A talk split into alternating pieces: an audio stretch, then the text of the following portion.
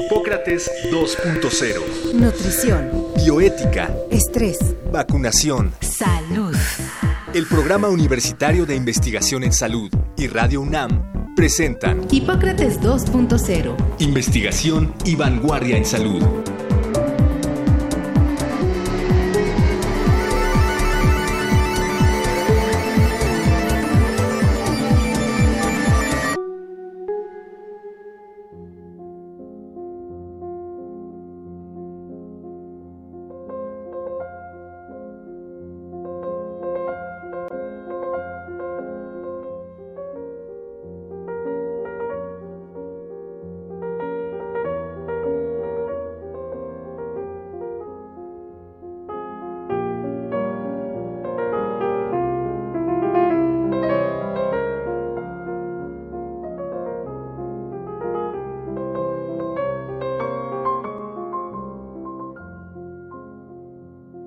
Pues bienvenidos a una emisión más de Hipócrates 2.0. Yo soy Omar López Vergara y estoy en cabina con el doctor eh, Mauricio Rodríguez. Mauricio, ¿cómo estás? Hola, ¿qué tal Omar? Amigos del auditorio, bienvenidos a Hipócrates 2.0. Pues hoy tenemos un programa donde platicaremos de un tema que generalmente en los programas de medicina no se toca, pero aquí eh, lo vamos a tocar a profundidad y tenemos para ello a un invitado de primera línea, el doctor Adolfo Martínez Palomo, quien además de ser un investigador connotado, Premio Nacional de Ciencias, entre otros muchos premios, decidió en algún momento escribir este libro Músicos y Medicina, historias clínicas de grandes compositores, publicado por el Colegio de México, el Colegio Nacional, la UNAM desde luego y el Sinvestab, ¿cierto? Así doctor? es. Muy Sí, bien. sí, sí. Eh, gracias por asistir, doctor. Encantado, muchas gracias, Omar.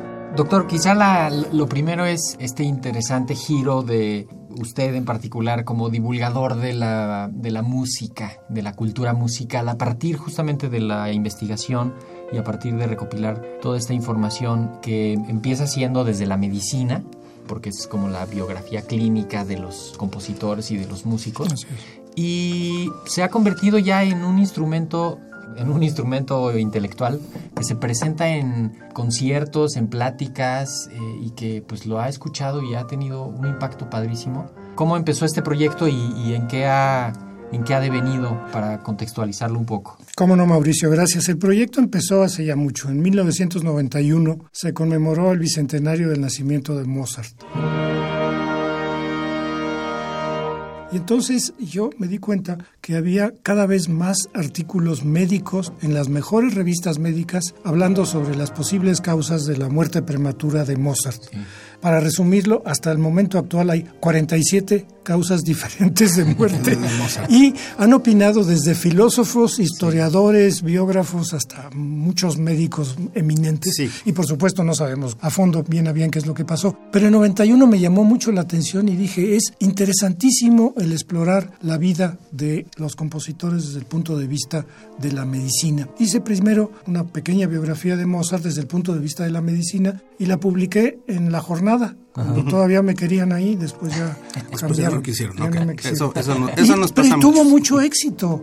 Realmente yo, mucha gente me dijo, qué bien está, qué interesante es. Y entonces yo dije, bueno, vale la pena seguir haciéndolo. Y empecé a hacerlo con seis o con ocho compositores. Y les voy a decir la verdad, empecé con el público de Polanco en la Fundación Miguel Alemán, Sí. como dirían ahora quienes nos van a, a regir en este país, eh, con el público FIFI. Y el público FIFI tuvo muchísimo éxito y de hecho no cabían ya en el auditorio, estaban afuera y yo dije, bueno, esto está muy bien, pero yo creo que hay que ir a otros públicos y entonces en el Colegio Nacional empezamos a hacerlo. Y ahí se ocurrió a la gente que ahora nos ayuda en la difusión a poner anuncios en el metro y ha tenido un éxito Sí. realmente muy grande y la mayor parte de la gente que va no es gente fifi, no nos vamos a calificar, simplemente es gente que tiene interés. Muchos de ellos no tienen acceso a ir a Bellas Artes o ir al auditorio. Me acuerdo con Mozart fue algo maravilloso porque había tanta gente que salió la cantante Verónica Alexanderson con sus colegas y desde uno de los balcones le cantó a toda la gente que estaba en los patios del Colegio Nacional y que no cabían en el auditorio. Realmente siento que es un acercamiento a la música, que hay muchísima gente que tiene interés en la música, pero que no tiene esta posibilidad, por un lado, de que se les ofrezca música viva de buena calidad, pero por otro lado, con una explicación de la vida, de la obra, de los quehaceres de los compositores. Y, que no se hace desde la música misma, o sea, no es un músico explicando sobre los otros músicos y sobre la obra, sino es un médico que tiene información que ha ido recabando durante varios años y que nos retrata el lado humano, el lado más completo de los compositores, que me parece eso sumamente interesante. Y, y para apuntalar, Mauricio, justo lo que estás diciendo, yo quisiera leer un fragmento del libro del preámbulo de la presentación, donde usted dice, doctor, el mérito que podría diferenciar este libro de estudios anteriores es el análisis de la casi totalidad de los artículos médicos disponibles sobre el tema en la National Library of Medicine de los Institutos Nacionales de Salud en Washington. Es decir, lo que usted hace es utilizar su conocimiento científico y su pasión por investigar para publicar un libro sobre la vida de estos compositores y sus muertes y sus enfermedades basado en una investigación tremenda que supongo que le tomó a usted muchos años. Me sigue tomando. Ya llevo 14 años y todavía no, todavía no acabo 24, perdón. Realmente yo creo que este es el único mérito y es apasionante, o sea, es meterse en la computadora y buscar qué es lo que se ha hecho sobre cada uno de estos compositores. Independientemente, la mayor parte están en alemán, muchos están en inglés, pero si se trata de polaco, se trata de ruso, pues conseguimos las traducciones y yo creo que este es el mérito. No es lo que yo pienso, no como yo veo la biografía, sino como han visto muchos médicos a lo largo de todos estos años las biografías de todos estos es como, compositores. Como una revisión sistemática, ¿no? Como un metaanálisis de, como las, un biografías. Exactamente, sí, sí. Nunca lo había pensado, pero a eso es a lo que aspiro. Y, y, que es una pregunta medio cruda o cruel, no sé, pero es como de qué sirve saber eso, ¿no? Tiene una parte muy atractiva de saber qué pasó, pero sí sirve porque ayuda a explicar muchas de las cosas que ocurrieron, muchas de las obras que se compusieron o que no se compusieron. Sí, me han preguntado muchas veces, ¿y qué diferencia hace que sepamos de qué se murió Mozart? Si fue insuficiencia renal o fue otra cosa. Pero analizando cada uno de estos, siempre hay algo en la biografía que es particularmente interesante y siento yo que hace que uno escuche diferente la música. Por ejemplo, estábamos hablando con Omar, el caso de Schumann.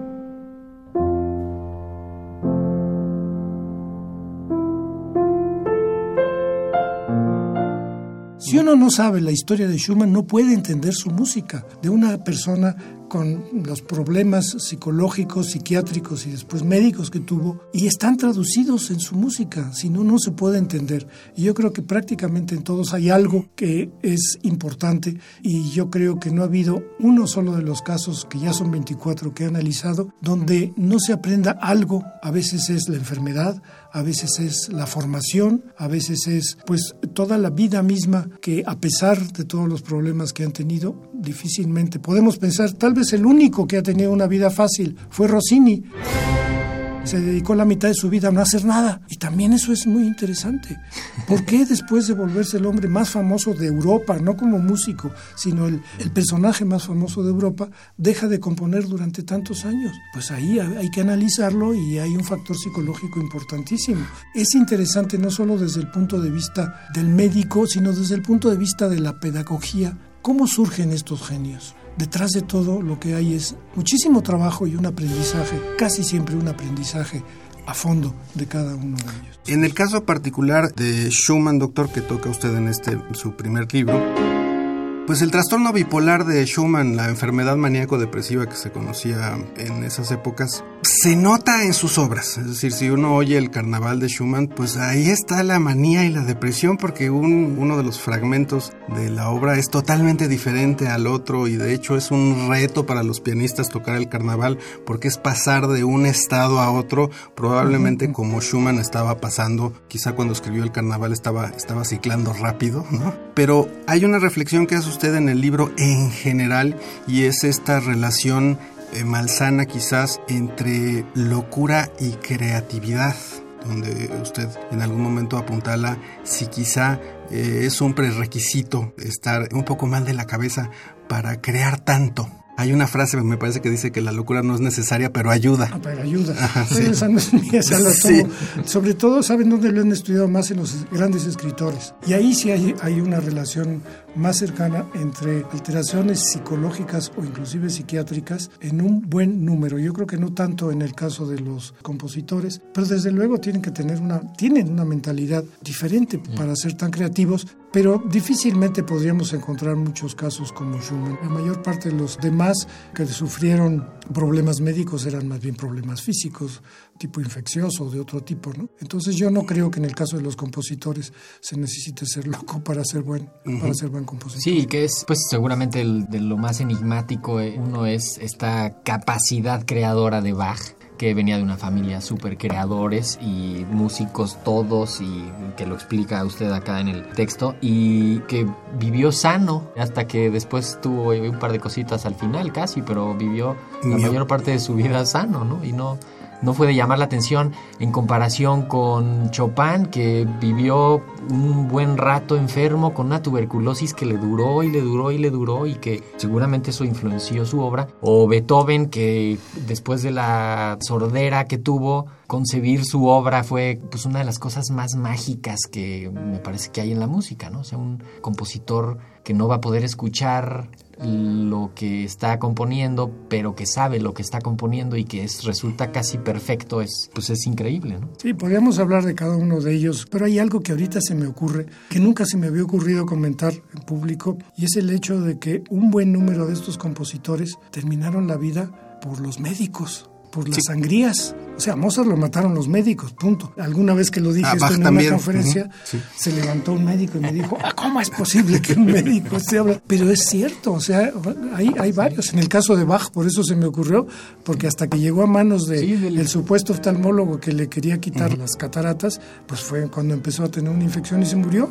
Y así le ha pasado a más de uno. Entonces, no vamos a hacer el repaso completo porque creo que no sería muy popular el programa entre los médicos, pero sí es curioso cómo la medicina estaba tan mal y cuando llegaban a una situación muy grave, pues los médicos lo que hacían era darle la puntilla con las Con el tratamiento de la el época. tratamiento de la que casi siempre eran sangrías. Lo Y- mejor en la época era no tratarse. o las sanguijuelas no eran tan malas, ¿no? Pero, pues, Un punto de- inevitable pensar es la medicina moderna busca prevenir, diagnosticar a tiempo, dar tratamientos súper precisos, evitar complicaciones, evitar secuelas, ¿no? Y capaz que ahí se están corrigiendo muchos de los problemas que tendrían a la gente mal, en este mal positivo, que sería como que sean creativos o que sean como esta pequeña locura que ayudaría a hacerlo. ¿De, de cuántos genios nos, nos estamos perdiendo por, Por el el éxito de la medicina? había que analizar, pero indudablemente sí la medicina ha avanzado enormemente.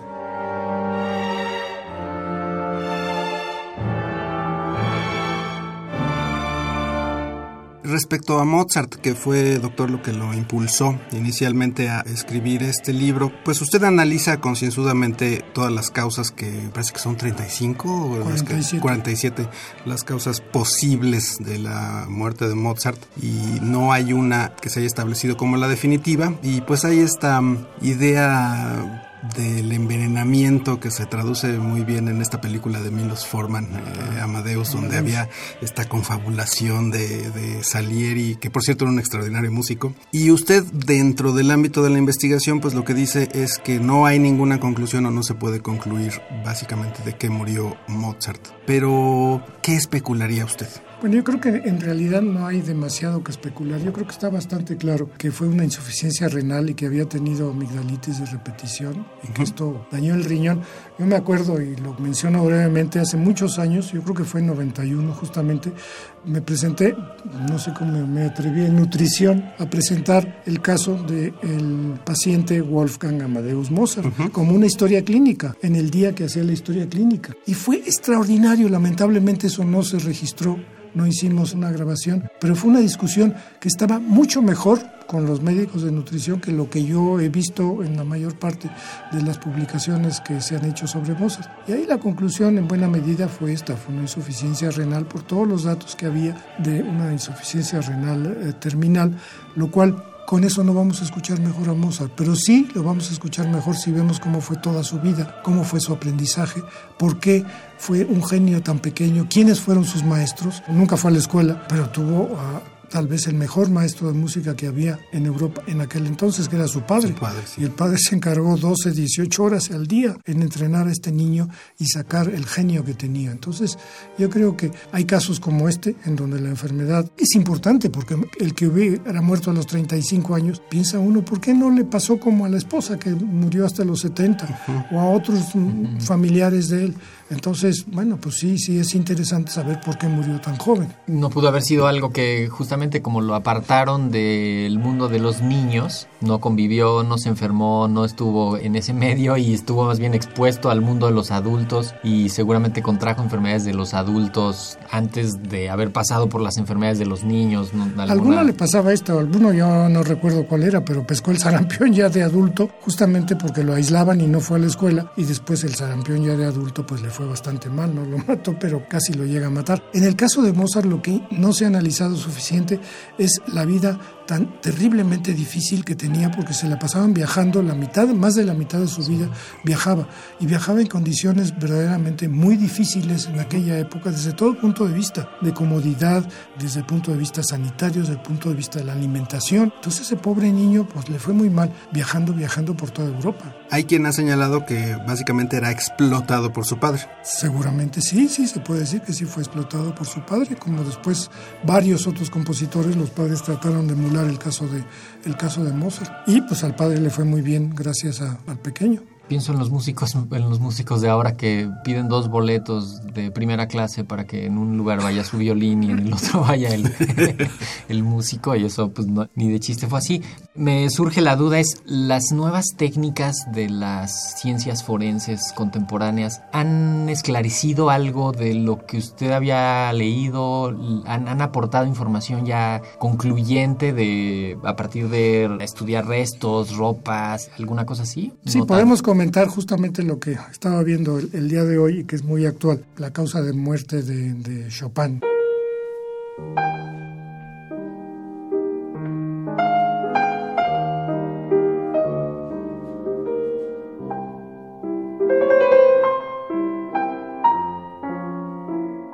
Chopin todo el mundo ha dicho, el 90% de los, de los biógrafos, que murió de tuberculosis. Pero en los últimos años todos los médicos están de acuerdo que no pudo haber sido tuberculosis porque no hay una tuberculosis que dure tantísimo tiempo sin tratamiento. Y eso va uno a los anales y hay muchísimos datos estadísticos de aquel entonces de epidemiología que no había persona que durara tanto tiempo. Además, con periodos de estabilidad absolutos. Estaba, A veces estaba enfermo, a veces estaba muy mal, y eso no es de ninguna manera la historia de una tuberculosis. Entonces, eh, Chopin tenía fobia a que lo enterraran vivo, y entonces ya cuando estaba en París, muy malo, y entonces llamaron a los médicos y le dijeron, este señor se está muriendo. Lo cambiaron de cuarto, esa fue la, la prescripción médica. Llegan los, grandes médicos franceses y dicen, este lo que necesita es tener un poco más de luz. Y claro, se les muere. Pero antes Chopin dijo, por favor, saquen el corazón, sáquenme el corazón porque yo no quiero que me entierren vivo y mándenlo a Polonia. Y entonces la hermana, con muchos trabajos, metió el corazón en una jarra llena de coñac y se lo puso entre las faldas para poder pasar entre los nazis en aquel entonces. Y eh, finalmente el corazón llegó a Polonia y hace cuántos, cinco años, no, tres años, decidieron las autoridades polacas examinar el corazón de Chopin. Había muchísima gente que había formalmente pedido que se le hiciera un estudio de DNA para ver si tenía fibrosis quística o deficiencia de alfa-antitripsina 1. Entonces abrieron las dos cajas donde estaba el corazón de Chopin, pero decidieron no lo vamos a tocar, no lo vamos a abrir. Y entonces hay tres artículos, cuatro artículos en este año, en, muy buenas revistas médicas, de los polacos lo que dicen es que lo que hicieron, estudiaron por afuera cómo estaba todo, le tomaron muchísimas fotografías, las analizaron por computación y lo que concluyen es que sí era una, una epicarditis de tipo tuberculoso. Pero después de que publican esto en el American Journal of Medicine, saca un grupo de expertos en medicina forense que los otros eran geneticistas. Todos los geneticistas pues no tienen ni idea de hacer una autopsia. Pero llegan los que hacen las autopsias y le dicen, oigan, no, esto no, esto eh, sí el corazón estaba muy grande, estaba muy mal, pero esto no es una, no es una tuberculosis. Entonces, al día de hoy sigue el pleito. El debate. De los que dicen los polacos que era tuberculosis y todos los demás, los médicos recientes, y ya son, pues yo creo que más de 10 años, en que el debate es si era fibrosis quística o era la otra cosa muy rara de deficiencia de antitripsina 1 regresando al libro, doctor, y ahora que estamos hablando de medicina forense, habla usted sobre el cerebro de Bach. Eh, Mauricio y yo la verdad es que tenemos una pasión eh, incontrovertible por Bach y tenemos bastantes discusiones, este, a lo mejor diarias, Mauricio, sobre Bach y sobre qué era este, este personaje y cómo pues quizá raya en lo divino, lo han tocado muchos poetas, lo han tocado muchos escritores, este, que la música de Bach pues casi que no es posible que la haya creado un ser humano y que a lo mejor Bach era otra cosa o era un mensaje divino, porque realmente pues la música de Bach es estrujante por todos lados, es el padre de la música, es el primer compositor que está en su libro analizado. ¿Qué opina usted al respecto? Es decir, ¿de dónde quizá de manera forense o de manera neurológica, cómo explicaría usted eh, esto que hacía Bach? Simple y sencillamente no puedo contestar a fondo su pregunta. Lo que sí quiero insistir es que lo que se hizo fue un estudio antropomórfico del cráneo. Y además analizando la vida de este hombre, fuera de la parte inicial verdaderamente apasionante de formación, de cómo él mismo tenía la pasión de aprender, cómo sabía que algo tenía y que tenía, pero que tenía que pulirlo y que tenía que pulirlo a base de trabajo y que tenía que pulirlo a base de leer. Se escondía del hermano y sacaba las partituras y con una vela se ponía a estudiar y estudiar y estudiar las partituras y que posiblemente eso le afectó la vista. eso no sé si sea cierto o no, pero lo que sí es cierto es que él dedicó más de 14 años de su vida a formarse. Seguramente sabía que algo tenía y empezó a los 18 años a producir esa música maravillosa. Y después en la vida cotidiana, pues se dedica a hacer lo que hay que hacer para tener niños y a tener una vida absolutamente corriente. Y no me lo puedo imaginar haciendo la música que hacía y con todos los problemas pecuniarios de la vida diaria de los pequeños y lo, el equivalente de los pañales y la comida y la, todos los problemas. Y este hombre como que sí se elevaba a, otros niveles para hacer lo que hacía. y que parte de la conclusión de ese capítulo y yo creo de la conclusión del libro es que justamente nadie la tiene regalada. Lo importante es generar las condiciones para que podamos identificar a los genios, para que podamos identificar a los destacados y que puedan desenvolverse. Para eso tiene que haber una base cuando menos de cultura musical, una base de cultura artística general y eso puede hacer una sociedad más llena de genios, pero cuando menos una base más pareja, ¿no? Porque si partimos de las grandísimas diferencias y si no hubieran tenido varios de ellos la oportunidad o algo así de hacerlo, pues no iba a estar gratuito con lo que eran en su familia, ¿no? O con lo que ya traían de sus genes, ¿no? Y, y esto abona justamente a eso, a que no nada más es lo que llevas en los genes, ¿no? Sí, de todo esto hay tres mensajes importantes. Uno, el aprendizaje y el otro, el trabajo diario. Sí. Todas estas gentes trabajaban muchísimo. Digo, Mozart trabajaba 6, 8, 10 horas diarias escribiendo lo que se imaginaba. A pesar de sentirse muy enfermos, como en el caso de Beethoven, por ejemplo. Por supuesto, o sea, tenían una capacidad de trabajo extraordinaria. Y yo creo que eh, tal vez el mejor ejemplo era Beethoven, que él sabía que tenía que evitar, como pensó en algún momento, suicidarse, porque dijo, no, lo que tengo yo aquí lo tengo que dar a la humanidad. Y lo, dijo y lo escribió. Entonces es realmente muy impresionante cómo esta gente lo hacía a base de esfuerzo, de aprendizaje y de esfuerzo de trabajo diario. Y eso yo creo que es un mensaje que es utilísimo para los jóvenes ahora. ¿no? Entonces hay mensajes que no es tanto entender o no entender la música, sino entender cómo se hacen los genios. Tenemos que terminar el programa de hoy. Vamos a tener otro siguiente programa sobre justamente continuar hablando de músicos y medicina eh, con el doctor Adolfo Martínez Palomo. Doctor, muchísimas gracias por estar hoy en esta emisión. Eh, no se vaya, quédese. Muy bien, muchas gracias, me quedo. Muy bien, pues nos escuchamos entonces en la próxima emisión de Hipócrates 2.0, el mejor programa sobre salud. Muchas gracias. Agradecemos al doctor Samuel Ponce de León, coordinador del PUIS y coordinador académico de la serie. El Programa Universitario de Investigación en Salud y Radio UNAM agradecen tu escucha. Te esperamos la siguiente semana para platicar sobre lo último en materia de salud e investigación en Hipócrates 2.0. Investigación y vanguardia en salud. Se despiden de ti en la producción Patti Gamboa, Héctor Castañeda y Alejandra Gómez. Hipócrates 2.0. Radio UNAM. Experiencia Sonora.